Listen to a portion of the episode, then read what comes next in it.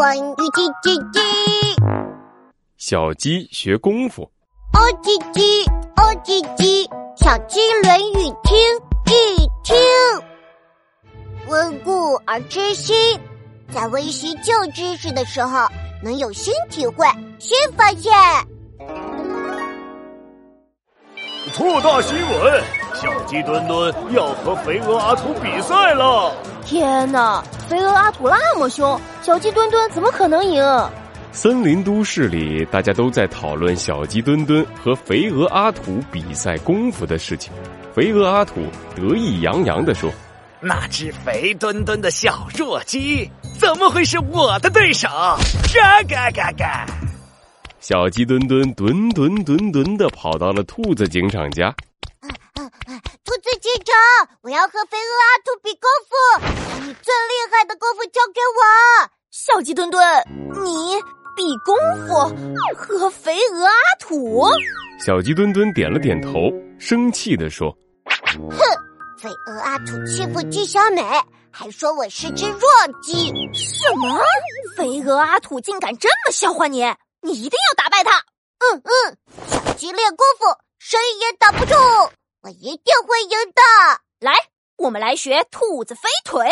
啊哒，哒哒哒哒哒哒哒，兔子飞腿，啊哒哒哒哒哒哒，哎呦，小鸡墩墩伸出短短的小鸡腿儿，一下没站稳，摔了个大屁墩儿。呃，继续练习吧，小鸡墩墩。兔子飞腿，啊哒哒哒。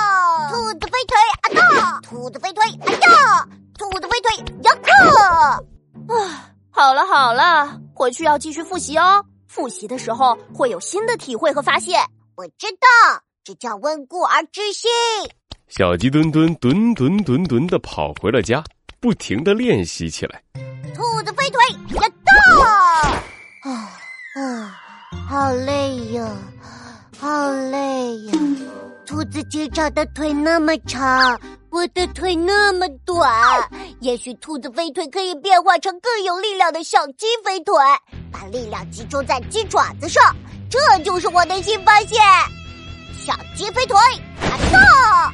小鸡飞腿，哎呀！小鸡飞腿，呀呼！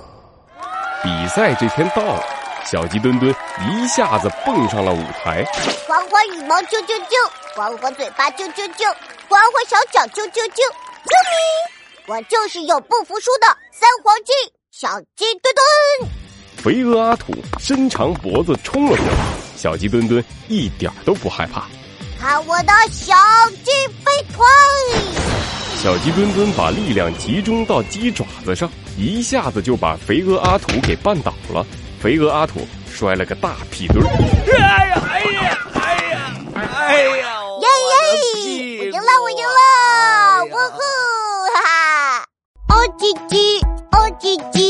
小鸡论语听一听。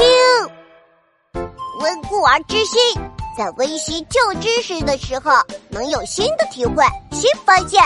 小朋友们，我复习兔子飞腿的时候，有了新发现，就是可以把力量集中到鸡爪子上，就能打败坏人。